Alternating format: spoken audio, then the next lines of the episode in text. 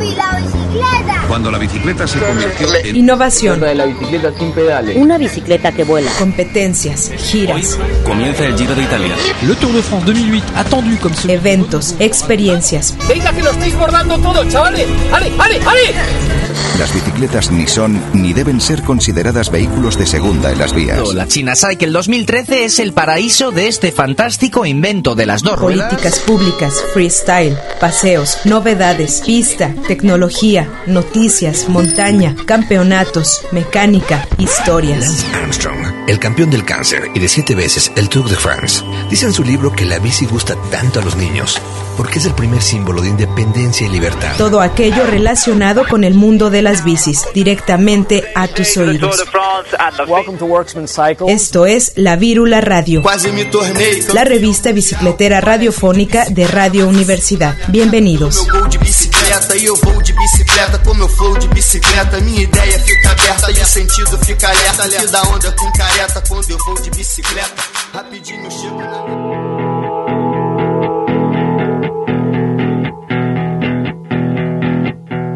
a desert Christmas morning, 1981. One month shy of six years old, in the valley of the sun. My first two wheel bicycle stood by the tree. My heart thumping in my chest.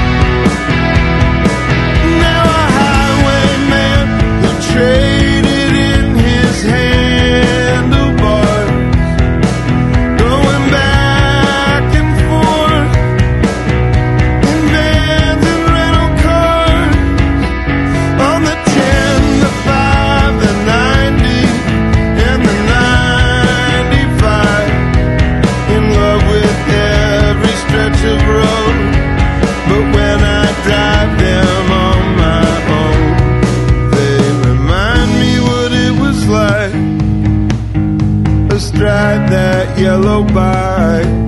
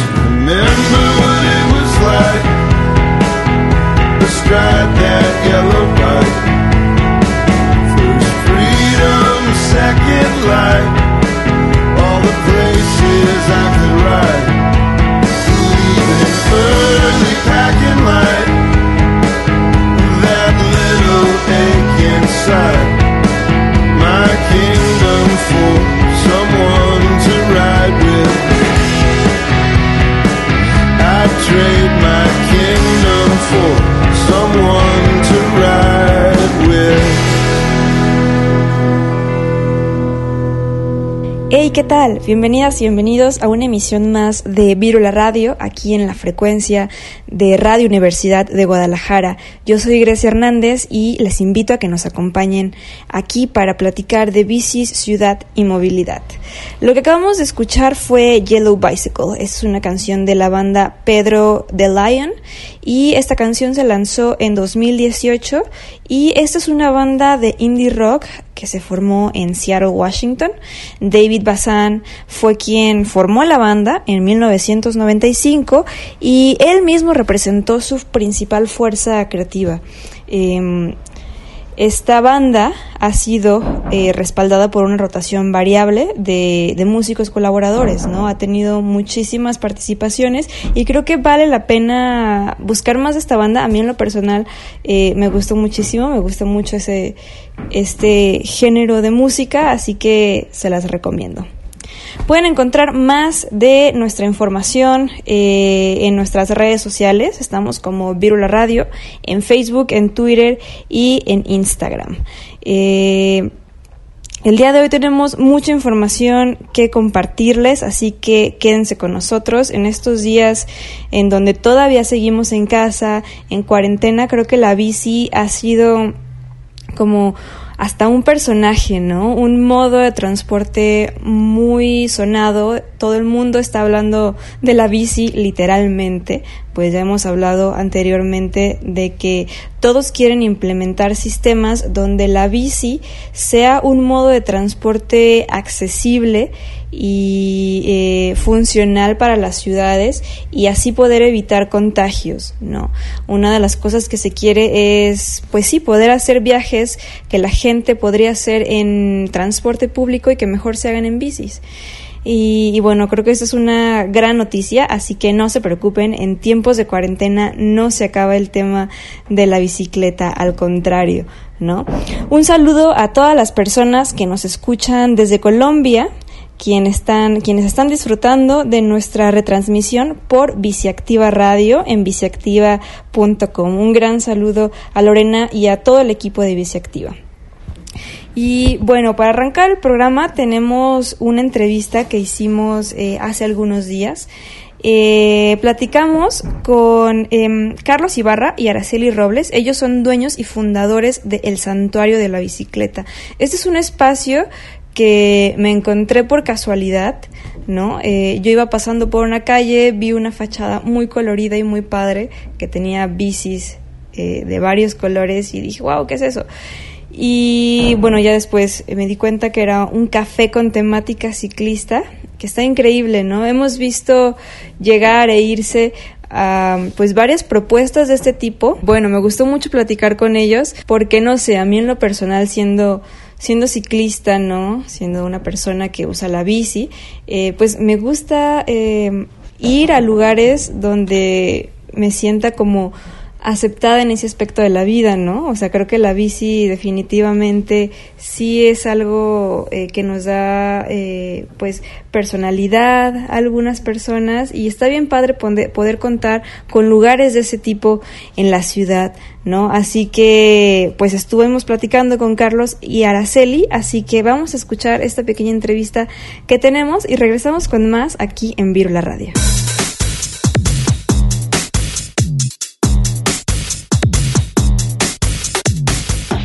El día de hoy estamos en entrevista con Carlos Ibarra y Araceli Robles, quienes son los dueños y fundadores de este espacio llamado El Santuario de la Bicicleta, que es un café eh, con temática ciclista. ¿Cómo están? Qué gusto tenerlos aquí. Bien, bien, gracias. gracias por, por la invitación a esta plática.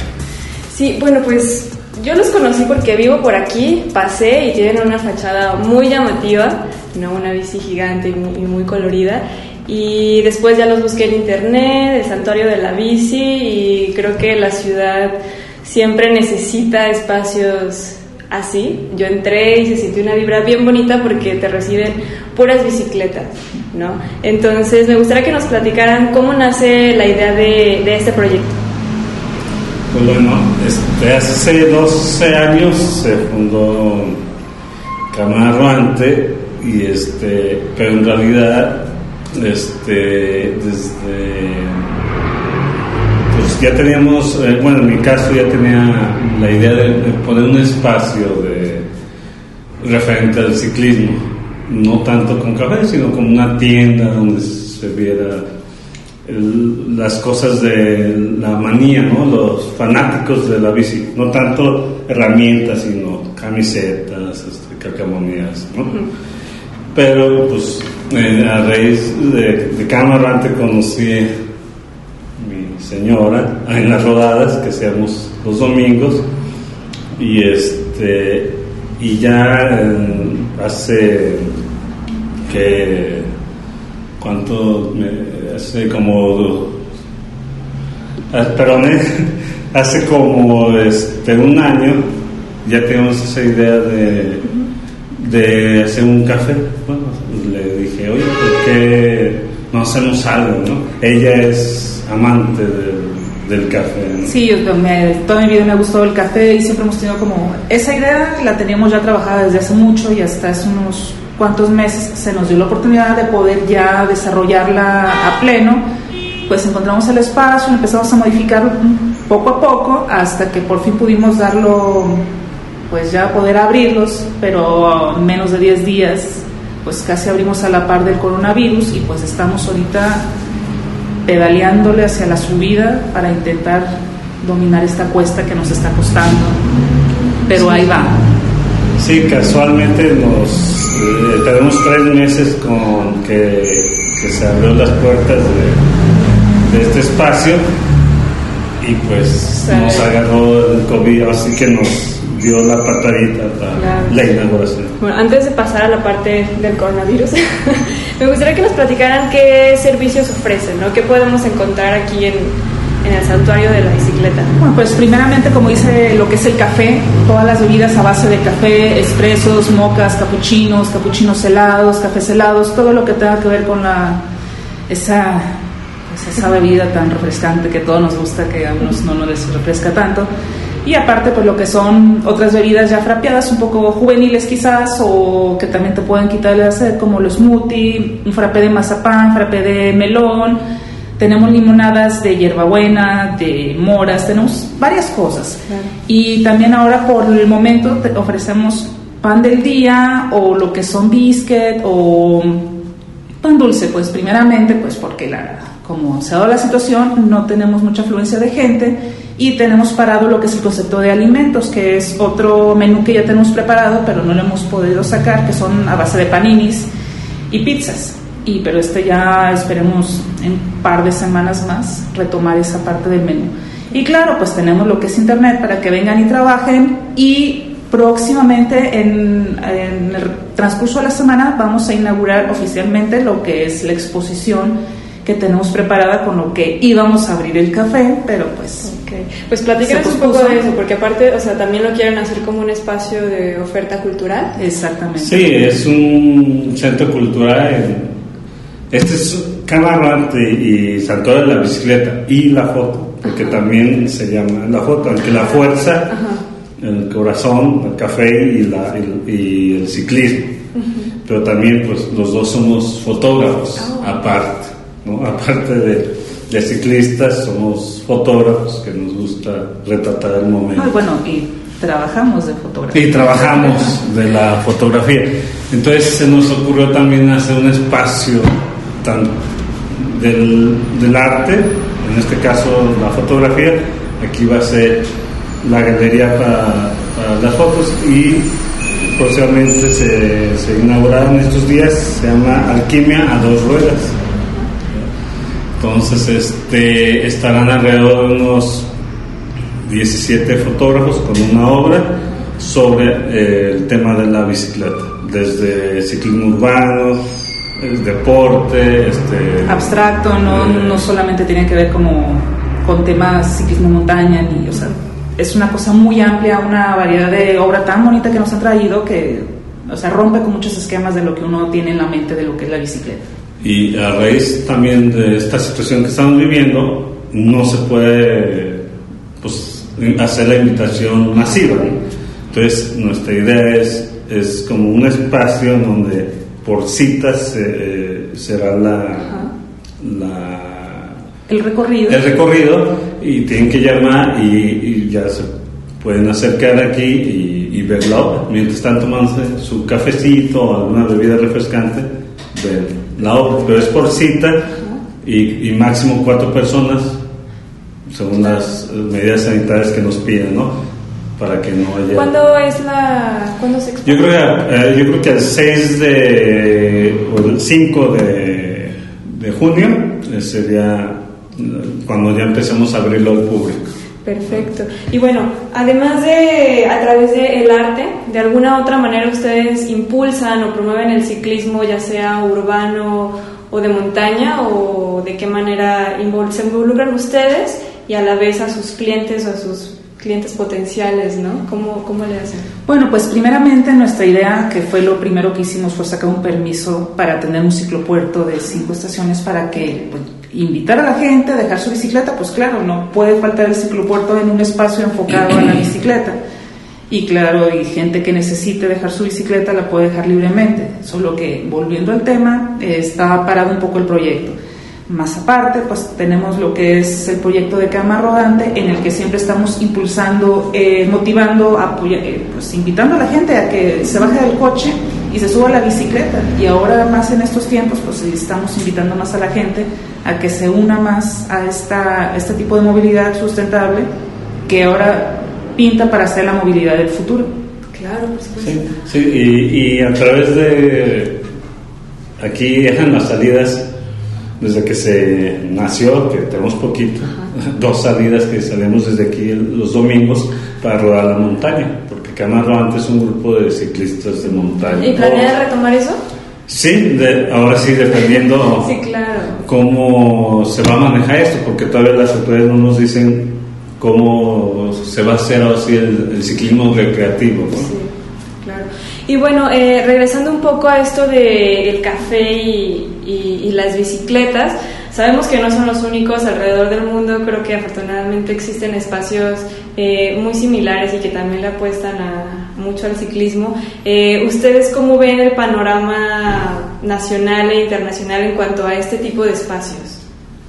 Pues van avanzando muchos en, en nuestro, pues a la hora del mo- el momento de querer abrir el lugar, pues estuvimos investigando lugares y sobre todo para no repetir el nombre, ¿no? Poner la bicicleta y que haya uno en cada país. o sea, que estuvimos viendo y pues muchos, a pesar de tener el, el concepto, también implican mucho su movilidad en esta, en esta materia, así como pues igual en los demás eh, movimientos artísticos, alimentarios, etcétera. Y pues Sí, es diferente en, en Argentina, sobre todo en Europa, hay muchos cafés con ese tinte La temática. temática del ciclismo. Incluso el café está relacionado un poquito con el ciclismo, en donde te despierta el momento de ir a rodar, te tomas un cafecito para, para despertarte y darte energías para dar una- Entonces, en la Ciudad de México, en España y Argentina hay varios este, cafés con ese tinte ciclista, donde algunos con, con talleres de bicicleta, otros con café, bueno, eh, café, este, pero da ese tinte como en, en nuestro caso como un santuario, ¿no? un refugio donde los ciclistas vienen a pues platicar, tomarse su cafecito. Aquí tenemos por ejemplo dos espacios de, para le- libros con, con Temáticas. temática ciclista. Y los venden, los prestan. estos prestados, pero aquí Ajá, que se ponen a leer aquí sobre la bici y, y sí. Qué padre. Bueno, y Santuario de la Bicicleta, aparte porque estamos en el barrio del Santuario, ¿no? Sí, Sí. y aparte quisimos hacer darle ese honor de que pues queremos que sea como un santuario verdadero de la bicicleta, en el cual la gente se sienta cómodo, de que sabe que puede llegar en su bicicleta, si no tenemos el ciclopuerto puede dejarlo aquí adentro. Y pues como lo has visto, tenemos detallitos de bicicleta, pues como para darle más así como que el, el sabor al lugar. Claro.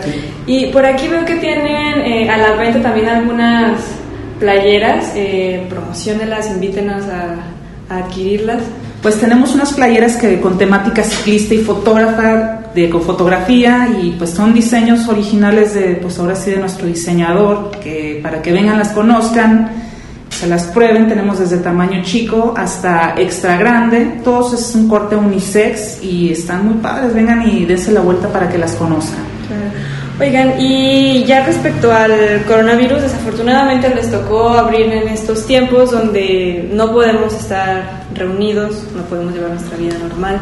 ¿Cómo, ¿Qué medidas están tomando ustedes, tanto sanitarias, cómo están funcionando? ¿Está abierto al público, solo pedidos? ¿Cómo podemos de alguna manera apoyarlos, conocer el proyecto, pero pues cuidándonos? Pues tenemos las medidas requeridas que, bueno, que nos pide el- las autoridades. Tenemos una estación de lavado al entrar al local con gel antibacterial. Tenemos también pues en la barra otro bote de gel antibacterial. Incluso tenemos ahí a la venta para que el que tenga ganas de tenerlo en su bolsita. Eh, tenemos este, cuatro mesas ahora en este momento que están bastante aisladas, a más de dos metros cada una, como este espacio, y en el cual puede entrar la gente. Sí pedimos que vengan en grupos menores de cuatro personas, de dos, no sé, pero puede entrar la gente. También tenemos lo que es el servicio a domicilio, pero es exclusivo para café en grano o molido, ya que sí se nos complica un poco llevar un café líquido a, a otro lado que no llegue, que llegue intacto. Pero puede la gente entrar libremente, sentarse con su pareja, con su acompañante y pasar una tarde pues, agradable aquí. Oigan, y ya que, bueno, supongo que ustedes esto lo pensaron sin esta contingencia, ¿cómo se lo imaginaban en, en un principio? ¿Qué es lo que ustedes querían ver eh, aquí en este lugar, en el Santuario de la Bici, cuando, cuando abrieran las puertas? Pues nosotros eh, íbamos a inaugurar con la, ¿Con la en la expo? Eh, fotográfica en donde se iban a unir nuestras dos pasiones. La fotografía, tenemos muchos años fotógrafos, y los ciclistas. Ciclistas urbanos, los diferentes grupos ciclistas, este, cámara rodante. Entonces nuestra idea era inaugurarla así, pero no fue, no fue favorable para nosotros, pero este, seguimos con ese espíritu avante de no, no decaernos, sino al contrario, este, seguir promoviendo la bicicleta en esta, en esta situación, en esta contingencia. Y, y por eso también se nos ocurrió, y ya otras galerías por ahí están haciendo ese tipo de, de eventos, ya sea virtuales o, o con citas para que vengan a ver la obra. Entonces, nos cambió totalmente la vida COVID, ¿no? Claro, y creo que ese tipo de espacios se prestan mucho para pues traer ciclistas, ¿no? O sea, independientemente de si sean ciclistas o no, creo que las personas que en algún momento hemos estado involucradas en el- ya sea en el movimiento activista, en los paseos, o simplemente alguien que use la bici como su modo de transporte y no tenga idea de que existe el mundo ciclista, creo que se puede sentir como muy identificada en, en un lugar como este, ¿no? Yo me lo imagino pues así, ¿no? Con todos mis amigos ciclistas aquí haciendo nuestras juntas y creo que se agradece muchísimo que, que la ciudad esté dándonos este tipo de, de espacios que ya hay y ha habido algunos a lo largo de, de todo este tiempo, pero pues no, nada, o sea, creo que les deseamos como mucho éxito en este proyecto y que, que dure mucho. Aparte está como en una zona como bien céntrica. Díganos en, en dónde se encuentra ubicado también, creo que no lo hemos mencionado. Estamos sobre González Ortega, entre Juan Álvarez y Manuel Acuña. Eh, es fácil de ubicar el lugar, como les comentó en un, inicio- un inicio, que la fachada es bastante llamativa. Ahí, el lugar donde las tienen las bicicletitas y las cámaras, ahí es el lugar. A dos cuadras del andador alcalde, a cuatro cuadras de federalismo, estamos muy cerca del centro, tren ligero, camiones y sobre todo con las bicicletas. Claro, bici pública. Y esta fachada está realizada por eh, un- Una dupla de una artistas. dupla de artistas se llama Salmón con Piña. Este, ellos plasmaron la obra y ahí hay los símbolos del ciclismo y de la fotografía. Está increíble. Y entre ellos hay un personaje de aquí del barrio que se llama eh, Jesús Ibarra Párez, el poeta del santuario, perdón, que él era un poeta que siempre andaba así que en bicicleta y, y, este, dando sus poemas. Y, y es conocido en este barrio, ya murió hace 13 años, pero entonces como, en- bueno, es mi padre. Entonces, este, él fue el que el impulsor en mí para usar siempre la, la bicicleta. O sea, nunca tuvimos en nuestra familia al menos un carro, ¿no? Entonces ahí, este, creo que más una hermana. Entonces, este, ahí está plasmado, ¿no? Como un homenaje a- poeta en bicicleta. ¿no? Increíble. Pues Carlos Araceli, compártenos las vías de contacto de- del Santuario de la Bicicleta, redes sociales, eh, cómo podemos saber más de, de ustedes. Pues estamos en lo que es en Facebook e Instagram, así tal cual, Santuario de la Bicicleta. Pueden también este, buscarnos por correo, igual santuario de la bicicleta arroba gmail.com y por supuesto por teléfono, por WhatsApp, que es 33 24 40 41 58. Perfecto. Pues algo más que quisieran agregar, invitarnos. Pues los invitamos a que conozcan, es un espacio pequeño pero que a la vez es agradable. Puede venir familia completa, no necesariamente es tampoco cerrado solamente ambiente ciclista, es para toda la gente. Viene, últimamente ha venido mucho periodista, eh, fotógrafo, así que esperamos pues ver ahora sí a la gente ciclista aquí que nos gustaría mucho ver Al barrio, ¿no? Así Que es. conozcan el barrio y que disfruten de- del café. El café es, es el corazón de, de- del lugar y este es una mezcla de, de granos de Oaxaca, de Chiapas, Guerrero y Veracruz, de las zonas pues en las que estamos destacados con el mejor café, con un tostado oscuro, así que si les gusta el café cargado con un sabor intenso, aquí lo van a encontrar. Perfecto, pues muchas gracias. Esperamos saber más de ustedes. A ustedes. No te detengas, seguimos al aire en la Virula Radio.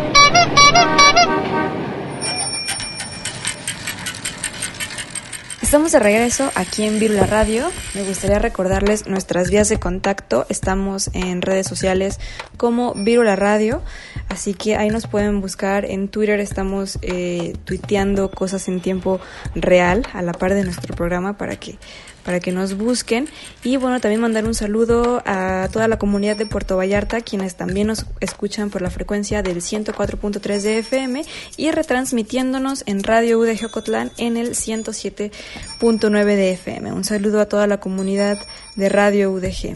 Y bueno, antes de seguir con eh, más producciones que tenemos preparadas para ustedes, me gustaría hacer un paréntesis eh, para hablar de lo que está sucediendo en algunas ciudades del mundo eh, respecto a la movilidad. Esto puede sonar como muy repetitivo de cada, de cada programa, pero es algo que se tiene que, que reconocer, ¿no? Por ejemplo, aquí en nuestra ciudad ya escuchábamos la semana pasada a Carlos López y Abel que nos platican de estas ciclovías emergentes que a diferencia de otros países eh, no van a ser temporales, sino que llegaron para quedarse aquí a la ciudad, ¿no? Y eso es una muy, muy buena noticia. ¿Por qué? Porque estamos aprovechando la pandemia para hacer crecer esta infraestructura y esta red ciclista que ya existía, pero que se tenía que mejorar, ¿no? Así que esa es una invitación para usar esa infraestructura y que así nos vean eh, más ciclistas en las calles. Recordemos que la que se está implementando en estos momentos es la de Avenida Guadalupe en donde, bueno, la nueva etapa va desde la Glorieta Chapalita hasta Periférico. Entonces ya vamos a poder aventarnos todo ese recorrido. Si viven de Periférico, eh, se van a poder ir ya al centro histórico en bicicleta. Entonces creo que eso es una muy, muy buena muy buena noticia, ¿no? Y así como nosotros, pues muchas ciudades del mundo también están implementando eh, medidas así. Bogotá creo que es una de las ciudades que, pues, de referencia, ¿no? Creo que a partir de Bogotá muchas otras ciudades del mundo empezaron a replicarlo, ¿no? También por ahí estaba leyendo que mm, en Francia eh, se triplicó el presupuesto de su plan bici y lo elevaron a 66.5 millones de dólares para llevar a cabo estas eh, medidas de ciclovías, todas las adecuaciones para que las bicicletas puedan em, circular con más em, con más facilidad y seguridad, ¿no? De hecho, Francia va a pagar eh, lecciones o clases de, de de bicicleta, de ciclismo, de convivencia, bici y auto, eh, a las personas para que se animen a usarla, ¿no? También va a, va a pagar por reparaciones a las bicicletas, porque pues mucha gente pues tiene sus bicicletas arrumbadas o no las usa y bueno, Francia va a pagar para que las uses, básicamente. Ahí no tienes excusa de está ponchada la llanta o los frenos no sirven, ¿no? Ahí te van a, a poner ese dinero para que salgas a rodar en, en las bicis. Ojalá eh, algo así podamos hacer acá, porque ¿cuántos no tienen o tenemos las bicis eh, arrumbadas ahí en la cochera o en el patio, no? Y bueno, continuando con más información, hemos eh, preparado eh, unos extractos de unas charlas que ha estado, han estado habiendo. Últimamente creo que la comunidad ciclista está con todo, ¿no? Han estado convocando a conferencias, foros, paneles en línea, ¿no? No, no hemos dejado de hablar de la bicicleta. Y bueno, los, eh, la revista Pedalea de Chile no se ha quedado atrás y acaba de organizar un foro precisamente dedicado al ciclismo urbano y todo lo referente a él. Y eh, les preparamos un pequeño extracto de la charla Urbanismo, Transporte y Ciclismo Urbano. Vamos a escucharlo y regresamos con más aquí en Vivo la Radio. ¿Cómo veo la, la situación actual? bueno, la situación actual es una situación excepcional y que va a, ir, va a ir cambiando, por lo tanto estamos como en un momento de una crisis que nos hace repensar o tratar de pensar cómo vamos a ir volviendo a las actividades en la medida que tengamos que volver y cuál va a ser el, escenario que vamos a enfrentar en ese momento.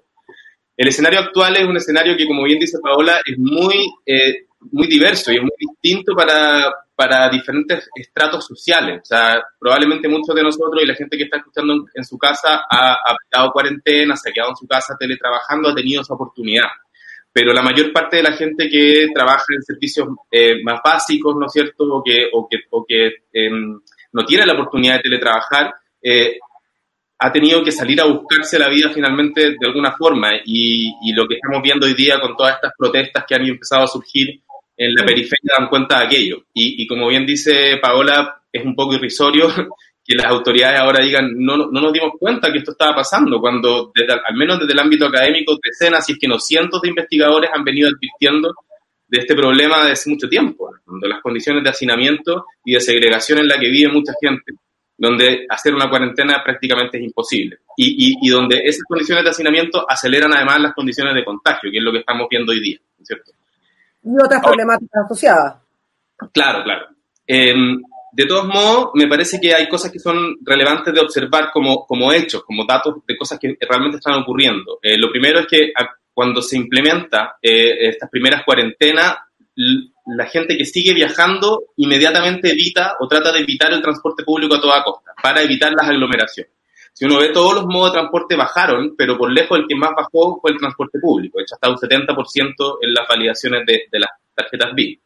Entonces, eso nos pone a pensar qué va a pasar cuando volvamos a las actividades, si es que mucha de esa gente va a tener que volver a moverse y esa como aversión al transporte público y las aglomeraciones persiste, eh, la gente va a tomar alternativas de modo de transporte privado. Eh, y ahí va a ser súper importante gestionar esa demanda eh, en términos de modo y también en términos de ver cómo eh, podemos eventualmente, eh, de alguna manera, gestionar la, la, la, demanda por transporte en distintos horarios del día. Por ejemplo, yo veo ahora casos bien interesantes como lo que está haciendo Bogotá, por ejemplo, que por sectores de la industria están entrando en distintos horarios. Entonces, la, la, construcción entra una hora, después la, la industria de no sé, otro tipo de, de servicios entran a distintos horarios, con lo cual baja la presión por el transporte público, ¿no es cierto? Eh, entonces hay una cuestión que tiene que ver con la gestión de la demanda y lo otro tiene que ver con la gestión de la oferta, es decir, cómo adecuamos nuestro espacio público para hacer que más gente pueda moverse prescindiendo del transporte público. Y eso eh, pone un poco esa disputa que ya venimos viendo hace mucho tiempo por el espacio en la calle entre, eh, eventualmente entre los autos y la, y la bicicleta. ¿cierto? Mm. Y yo acuerdo claramente con, con Paola en que no todo el mundo puede andar en bicicleta y que para mucha gente las distancias que tiene que, que, hacer en sus viajes de commuting o de viajes al trabajo son muy largas. Pero también, y aquí Paola está de acuerdo conmigo, la mayor parte de los viajes que se hacen en Santiago no son viajes de, al trabajo, son viajes muchas veces de cuidado, viajes de servicio, donde las distancias tienden a ser más cortas y donde eventualmente la bicicleta sí es una alternativa para ese tipo de personas. Igualmente, eh, si uno se fija en los datos de la, de la realidad chilena basado en la encuesta de origen-destino, eh, el 70, casi el 70% de los viajes que hoy día se hacen en auto son de menos de 7 kilómetros, que es una distancia para la cual en general la bicicleta es muy competitiva en términos de tiempos de viaje y en términos de lo que significa hacer 7 kilómetros en bicicleta, que eh, en realidad son alrededor de 20, 25 minutos, ¿no es cierto? Y que es algo que cualquier casi cualquier persona en condiciones físicas normales podría hacer si contara con la infraestructura adecuada para tener un viaje seguro, cómodo y que lo hiciera atractivo. Si se dan esas condiciones, me parece que hay una parte muy, muy importante de viajes que hoy día se hacen en auto que podrían ser atraídos hacia la bicicleta. Por supuesto, no todos. Mucha gente va a necesitar seguir llevando a su hijo a algo o- y va a tener que viajar con gente y por lo tanto no puede ir en bicicleta o simplemente no tiene las condiciones. Pero si logramos atraer una parte importante de esos viajes, el espacio que quede disponible para los que necesitan seguir yendo en auto va a ser suficiente. Ahora, si todo el mundo o la mayor parte de la gente que se baja al transporte público se sube al auto, la ciudad va a colapsar. Y además de eso, vamos a tener un problema de espacio, de espacio en el espacio público que es muy relevante. Cuando estamos viendo hoy día la necesidad, la gente, yo presumo que cuando se levanten las cuarentenas vamos a estar ávidos por salir a la calle, por, por tomar algo de sol, por ver a otra gente. Y eso en el fondo va a requerir de mucho más espacio en la calle para las personas, para los peatones. Entonces vamos a necesitar ampliar veredas, vamos a necesitar eh, crear eh, condiciones para que uno pueda estar afuera y garantizar esa distancia social. Y eso implica sí o sí quitarle espacio al automóvil y priorizar otras formas de movilidad. Yo aspiro a que fuéramos hacia allá. Es lo que veo que está ocurriendo en la mayor parte de las ciudades del mundo que uno mira generalmente como referencia, pero veo que acá en Santiago es poco y nada lo que está pasando. En algunas ciudades como Rancagua, Chillán o Concepción, por ejemplo, se están empezando a empujar algunas de estas iniciativas, pues Santiago se está quedando atrás. Tomás, hay una pregunta precisamente lo que hablabas con el auto, que es la principal preocupación que se tiene. Efectivamente, se van a empezar a priorizar los modos individuales y lo lamentable en términos comparativos con la bici es que el vehículo particular también es individual, ¿no?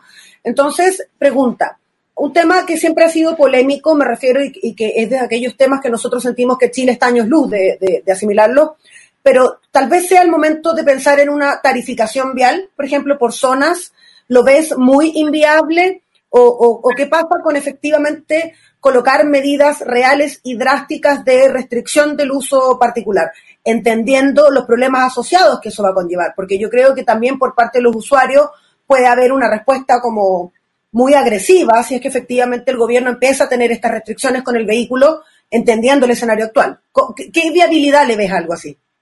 A ver, es, complejo, yo creo que la viabilidad que hay que verla desde el punto de vista técnico y desde el punto de vista como más político o social, eh, y por otro lado, evaluar cuál es la conveniencia de una medida así. Eh, yo creo que la, la viabilidad técnica es absoluta. O sea, de partida, todos los autos en Santiago hoy día tienen el sistema TAC, por lo tanto, instalar radares en la ciudad sería algo relativamente fácil de hacer y podríamos eh, poder implementarlo mucho más rápidamente y más fácilmente de lo que se hizo en su momento en Estocolmo o en Londres. Eh, tenemos a la mano técnicamente o tecnológicamente para hacer esto de manera muy, muy, muy rápida y muy eficiente y muy barata. Em, políticamente lo veo poco viable eh, por, por- porque es difícil, que es difícil que el Estado vaya a querer poner barreras a la movilidad individual si no es capaz al mismo tiempo de ofrecer una muy buena alternativa eh, de transporte público. Y creo que ahí se, se- se van a ver bastante atrapados. Pero me parece que es una medida que siempre es polémica y a mi juicio en general es conveniente, sobre todo en la medida que esos recursos que se pueden capturar de la tarificación vial sean reinvertidos en priorizar estos otros modos. O sea, una política de este, de, este, de este tipo funciona en la medida que es una política de zanahoria y garrote. Si nos quedamos solo con el garrote, que es cobrarle a la gente más, pero uno no siente que le están ofreciendo algo con eso, es una política que va a fracasar.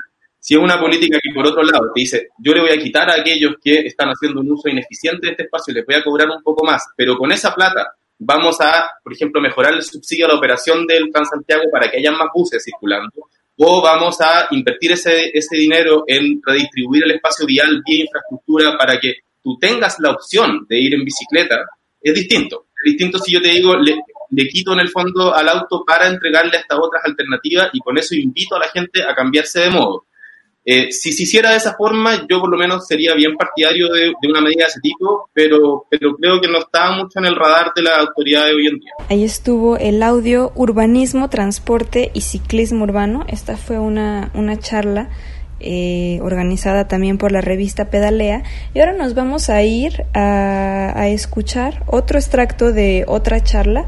Esto sucedió el, el viernes 29 de mayo eh, en esta charla participan eh, Belén Valencia, ella es ciclista urbana, feminista e investigadora del Instituto de Estudios Ecuatorianos, y Katiuska Ojeda, ella es fundadora de Cicleando en Lima. ¿No? Este es un colectivo ciclista de allá de Perú. Y bueno, eh, este foro es básicamente para platicar qué se está haciendo en sus ciudades más allá del encierro, ¿no? Hablando un poco más de activismo, de políticas públicas, de si se están haciendo o no estas medidas de, la, de las que ya hemos platicado antes y estuvo interesante, ¿no? Porque pues nos los platican desde diferentes perspectivas, son diferentes países con realidades muy distintas, así que estuvo buena la charla. Cabe destacar que este foro terminó eh, el día de hoy eh, y bueno, fueron varios días de charlas constantes con diferentes personas de varias partes del mundo. Estuvo bueno, esperemos ver y más, más y más este charlas de este tipo. Pero bueno, mientras tanto vamos a escuchar este audio sobre la bicicleta como el mejor medio de transporte. Sí, en Lima, en Lima también, ¿no? En Lima también definitivamente con el caos vehicular que existe y el número de, de, de autos, de motorizados que que existe, ya no hay espacio para más autos en las pistas, definitivamente ir en bicicleta pues te puede tomar la mitad del tiempo que te demoras yendo yendo en bus o yendo o hasta en taxi, ¿no? Porque pues se queda se queda eh, atracada en un trancazo en el tráfico y ahí puede quedarse 40, 50 minutos mientras que tú ya llegaste a, a tu trabajo o al punto donde quieras donde quieras este llegar, ¿no? Sí, definitivamente es mucho más eficiente este, el, el, el, utilizar pues la bicicleta dentro de la ciudad, ¿no? Pero sí hay que tener mucho en cuenta lo que indica Belén, ¿no? Que eso es, es también en el privilegio que tenemos nosotros que vivimos cerca. Por ejemplo, yo vivo pues a seis kilómetros de mi, de mi centro de labores, ¿no? Entonces, para mí en bicicleta pues es súper fácil, ¿no? pero hay gente que vive de vive de, de su trabajo de su casa a su trabajo a dos horas, ¿no? Entonces ahí es donde se complica mucho más, ¿no? Especialmente cuando hay mucho calor, cuando hay, o cuando llueve, ¿no? O sea, y, y, especialmente porque muchos de los lugares donde, donde laboramos no cuentan con los espacios donde uno pueda asearse, donde uno pueda cambiarse, ¿no? No se cuentan con todas esas medidas necesarias para poder, este, para poder pues llegar y, y poder cambiarte o asearte, ¿no? Entonces, son muchos factores los que, los que influyen ahí, ¿no? Claro, mira, tenemos una pregunta del público, me indican. Eh, Álvaro pregunta, ¿por qué se habla del feminismo? Del feminismo? ¿Qué, tiene que ver el feminismo, con la bicicleta? Eh, ya lo habíamos hablado un poco antes, pero como para, para, ¿no? para enlazarlo. Bueno, Álvaro, si quieres yo respondo otra vez. Eh, bueno, quería contar, bueno, Álvaro, te cuento que nosotras las mujeres, al enmarcarnos en un sistema patriarcal que siempre nos ha dicho qué podemos y no podemos hacer y nos ha confinado a lo privado, eh, en estos roles de género en los que habitamos, eh, la bicicleta se vuelve un instrumento antipatriarcal y de libertad porque justamente nos permite salir de este lugar que el patriarcado nos dio, ¿no? Nos permite movernos de un punto a otro a la hora que queramos, cuando queramos, en la ciudad que queramos nos permite conocer nuestro cuerpo que también ha estado muy, eh, muy alejado de todo, de todo, bueno, ha sido muy alejado de nosotras mismas, ¿no? Nunca nos han permitido hablar de nuestro cuerpo. Desde que somos chiquitas de lo que se nos habla es de lo masculino, de los hombres, de cómo cumplir ciertos roles, pero no de cómo usamos nuestra cuerpo para habitar, para, para hacer, para sentir, para sentir placer, para sentir la ciudad. Entonces, la bicicleta para nosotras tiene una relación muy fuerte con el feminismo porque nos construye autonomía nos construye independencia y nos construye juntanza porque nos acompañamos para entre nosotras aprender y justamente derrumbar todas estas cosas que se han construido. Porque como les decía hace un momento, nosotras, las y los ciclistas, no somos un sujeto definido, somos personas que habitamos un género distinto, que habitamos una raza distinta, una etnia distinta, habitamos una clase social distinta, habitamos una relación de campo-ciudad eh, distinta entonces, todas estas cosas, eh, yo creo que en intersección, al habitar la bicicleta, nos permiten eh, disolver muchas de las opresiones que hemos vivido. Y lo digo como en una relación de mujer, porque las, mujeres a lo largo de la historia hemos vivido opresión y si la bicicleta para las sufragistas fue una herramienta de libertad, lo sigue siendo para nosotras en el, en el pleno siglo XXI. No sé si Álvaro te dejé como más confundido o te di claridades, espero que haya podido responder un poco la pregunta. Sí, no, no, no les pasa que siempre la bicicleta, eh, alguien- bueno, nos pasa mucho, yo soy de la, de la agrupación Pedalea por la calle en, en Santiago y eh, siempre hablamos de que la bicicleta es una herramienta política o, o- o nos permite hacer cambios políticos, ¿no? Como, como la, la- la opción de usar la bicicleta es algo político. Y de pronto cuando empezamos a hablar un poco de política o otros temas, la gente nos dice, oye, pero eso no tiene nada que ver con la bicicleta. Y es como que Sí. Sí, tiene que ver si uno le da una segunda vuelta, cuando es consciente, ¿no? De, de pronto mucha gente usa la bicicleta por todos los beneficios que estamos hablando, que es rápido, que es económico, que, que es libre, etcétera, y no se da cuenta que ahí, ahí hay una- un, un- un trasfondo político, un- un- una lucha contra el neoliberalismo tal vez, eh, que, que los que estamos conscientes sí lo sentimos, ¿no? que va, va contra la economía, que, eh, que va contra los gastos de educación, porque gente más sana ocupa, no ocupa hospitales, por ejemplo, sobre Menos todo ahora, por costos. ejemplo, menos costos, eh, no destruye el pavimento, no destruye áreas verdes, no, no necesita grandes carreteras que tengan que eh, hacer una, una cicatriz en una ciudad, por ejemplo, eh, no contamina, casi, casi, Cuida el planeta, definitivamente. planeta, claro. Eh, y claro, y cuando hablamos de estos beneficios, ahí viene la pregunta, ¿por qué no más gente se sube a la bicicleta? ¿Es solo falta de infraestructura o tiene que ver con otra cosa? Es mucho tema también de comunicación, mucho, mucho, mucho, yo creo que esto viene desde la educación, desde las casas, ¿no? Porque cuando uno es pequeño no te dicen que la bicicleta también es un vehículo, que también es, que también te sirve para transportarte, ¿no? Siempre te enseñan este que solo es el auto, la moto, el bus, el tren, el avión, pero no lo, no lo incluyen dentro de estos medios de transporte no lo incluyen y no, entonces como no lo enseñan desde chicos, entonces uno va, va aprendiendo de esa manera, ¿no? Entonces yo creo que el tema de la educación es muy importante y que tiene que venir desde casa y luego también implementarla en las escuelas, ¿no? Yo pienso que debe ser una parte de una, debería estar incluido dentro de la currícula oficial de, lo- de- de los colegios el, el enseñar educación vial, ¿no? Y dentro de este, de- dentro de esto, a la bicicleta también como un, como un actor dentro de, dentro de nuestra ciudad, ¿no? Para que lo, para que lo conozcamos de- desde, desde chicos, ¿no? Por lo menos mis hijos han tenido la, la suerte, digo yo suerte, porque desde que son pequeños siempre han andado en bicicleta porque me han visto a mí, a mi esposo, lo hemos llevado ellos en bicicleta, entonces para ellos es normal. Pero esa normalidad no la tienen todos, ¿no? O sea, es más, hasta sus compañeros le pueden decir, oye, ¿cómo tu mamá va en bicicleta, no? O sea, les- hasta les parece, este, eh, loco, ¿no? ¿Cómo, puede- ¿Cómo es posible, no? O sea, por eso es que yo digo que es muy importante eso, este, desde casa, desde niños, enseñarles que también es un, es un vehículo de transporte y es, pues, ideal, ¿no? Es más, es ideal, es el mejor, ¿no? Eh, yo quisiera contar una experiencia que me sucedió cuando estudiaba sociología, ¿no? Yo llegaba en mi bicicleta y mi profesor de ciencia política hablando del desarrollo y del progreso decía, por ejemplo, la señorita Valencia, no sé, no sé hasta qué punto ha pensado en desarrollarse si aún sigue a- a- andando en bicicleta. Y traigo esto a colación porque el capitalismo y en medio de todo lo que vivimos en este, en este, en este fetichismo que tenemos por la, por las cosas, por los objetos, por el acumular, por el comprar, por validarnos a nosotros mismos por lo que tenemos y no por lo que somos, considero que ahí hay un punto muy fuerte también en entender por qué la bicicleta no es un instrumento que se usa totalmente.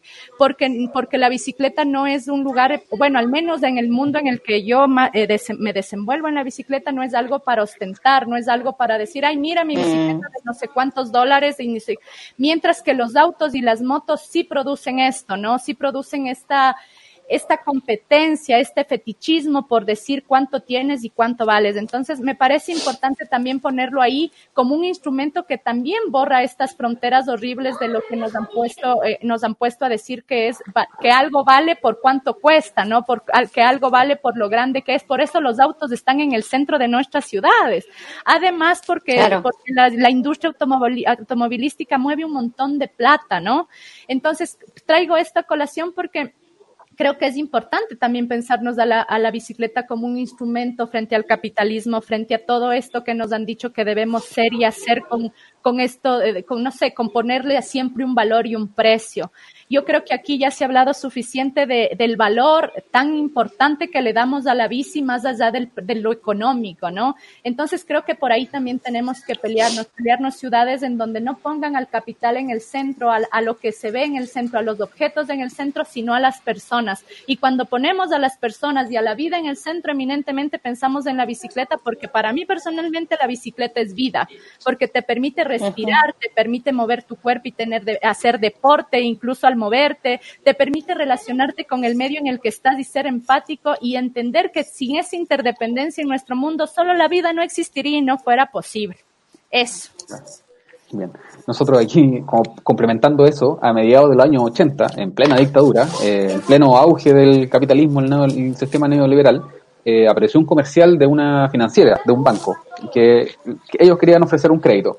Y el comercial se trataba de un señor que iba en bicicleta con unas flores, que iba a ver a la, a la, a la señora, y se llamaba Perico. Entonces todo el mundo le quitaba, cómprate un auto Perico, cómprate un auto Perico, como una burla, porque él iba en bicicleta.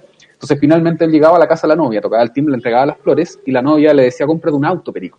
Finalmente el comercial terminaba con que él se compraba un auto y era exitoso. Eh, y siempre Claro. aquí los, los activistas chilenos decimos que eso no, no, no- nos cagó la vida. Eh, Claro, porque siempre lo han puesto como un logro, ¿no? Lo Correcto, como que sí. si comprarse el auto es el logro, pues claro. Entonces, ese pensamiento, ese paradigma, eso es lo que tiene que cambiar. Y eso Correcto. tiene que venir, pues, de- desde la educación, ¿no? desde la educación de casa. Sí. Oye, chicas, estamos terminando ya, nos vamos alrededor de 50 minutos como para ir cerrando. eh, ¿Cuáles son sus anhelos de bicicleta? ¿Cuáles son sus deseos de cómo quieren ver sus ciudades o este mundo? eh, más allá de, claro, de que pase la pandemia. Mira, mi sueño siempre ha sido ver este, mi ciudad llena de bicicletas, ¿no? que sea, que se convierta en la ciudad más ciclable del mundo. Eso es lo que yo quiero para mi, para mi ciudad. Que, que, mi- que las ciudades se pacifiquen, que se calmen, que yo pueda salir libre sin tener el temor de que, de que nada me va a pasar, con la seguridad de que voy a llegar íntegra desde de- de- del punto A al punto B y que eso, ese mismo sentimiento, ese, esa misma seguridad sientan mis hijos, ¿no? Eso quiero. Chuta, yo seré más utópica y pensaré en una ciudad ciclista, pero en una ciudad que ya no tenga en el centro al capital, que ya no se, ponga en el centro la vida, en una ciudad donde las mujeres y las disidencias podamos habitar libremente y en donde nos reconozcamos de nuestras diferencias, ¿no? Como creo que es importante de justo todo lo que hemos denunciado, entender cómo habitan las niñas la ciudad, cómo habitan las mujeres la ciudad, cómo habitan los migrantes, cómo habitan los pueblos y nacionalidades en mi país también, en el caso de, los territorios, entender todo eso, pero también justo pelearnos por un sentido en donde la bicicleta no sea una cuestión de clases sociales. En mi ciudad es muy notorio también entender que vos en el norte de la ciudad tienes una gran infraestructura para que los ciclistas del norte privilegiados se muevan, mientras los lugares donde hay trabajadores, por ejemplo, en bicicleta, en el sur de la ciudad, por ejemplo, donde la bici es un medio de trabajo y también de transporte, no cuenten con estas opciones siquiera y ni con estas seguridades. Entonces, creo que pelear por todos los lados, pelear por, por una ciudad más humana, por ciudades más sostenibles y por personas que entendamos también que nos necesitamos, necesitamos acompañarnos y necesitamos aprender en conjunto cómo desmontar todos estos patrones culturales y sociales que nos han sido dados y por los que hemos tenido que pelear tanto entre nosotros para conseguir espacios, ¿no? Eso. Perfecto. Muchas gracias, Belén. Muchas gracias, Katiuska, por acompañarnos hoy. Eh, de la distancia, un abrazo. Que la pandemia dure poco y podamos tener ciudades más pedaleables y se, cumplan nuestros deseos. Eh, muchas gracias a todos quienes nos vieron hoy, quienes comentaron, quienes participaron. Eh, no olviden que mañana siguen la- los paneles de revista Pedalea, de Pedalea. Eh, a las diez y media tenemos panel la importancia del uso de la bicicleta frente a la pandemia y de post pandemia, justo lo que estamos hablando ahora, cómo las ciudades se preparan para lo que viene. Eh, luego tenemos la verde y ciclista a las 4 de la tarde hora chilena. Eh, luego yo a las 6, entre 6 y 7 de la tarde estaré hablando un poco de la bicicleta y los, los consejos básicos para empezar a pedalear y moverse por la ciudad. Y cerramos el día con el boom de la bici, eh, y cómo perdurar en el tiempo, lo que hablábamos en un momento, ¿no? Cómo, cómo esta pandemia trajo mucho, mucho negocio pequeño de bicimensajería. Eso está pasando en Chile también. Eh, y el domingo también seguimos con, con, más paneles. Así que muchas gracias a todos. Sigan las redes de Revista Pedalea. Muchas gracias Fábrica de Medios también por la puesta en escena. Gracias. Ya estamos casi terminando esta emisión. Eh, no sin antes dar un agradecimiento a todas las personas que hacen posible esta emisión, el poder estar al aire, a, nuestro productor Sebastián Cecillón, que también está en el control técnico, un gran saludo a él y a toda su familia, eh, a la comunidad de Biciactiva, que por ahí siempre es bueno tener a alguien que, que se dedica a lo mismo, pero en otro país. Y bueno, gracias por escucharnos a ustedes cada domingo. Y eh, recuerden descargar el podcast en el sitio de udgt.com, ahí tienen toda la información y todos los enlaces a toda la programación de, de radio UDG, por ahí van a ver nuestro nombre, Virula Radio. Así que recuerden descargarlo. Por ahí también estamos en Spotify, por si quieren buscarnos como Virula Radio. Eh, yo soy Gracia Hernández y nos escuchamos la próxima aquí en Virula Radio. J'ai utilisé le vélo toute ma vie. J'utilise le vélo pour aller au travail. Seguiremos pedaleando esta revista bicicletera con más información en nuestra siguiente emisión. Hasta la próxima. Que aquí aprendí a andar en bici. Cuando al final del día descubrimos que entre pedal y pedal dejamos mucho de nosotros mismos con tan solo dirigir su curso al destino más acertado. Pedaleando, pedaleando,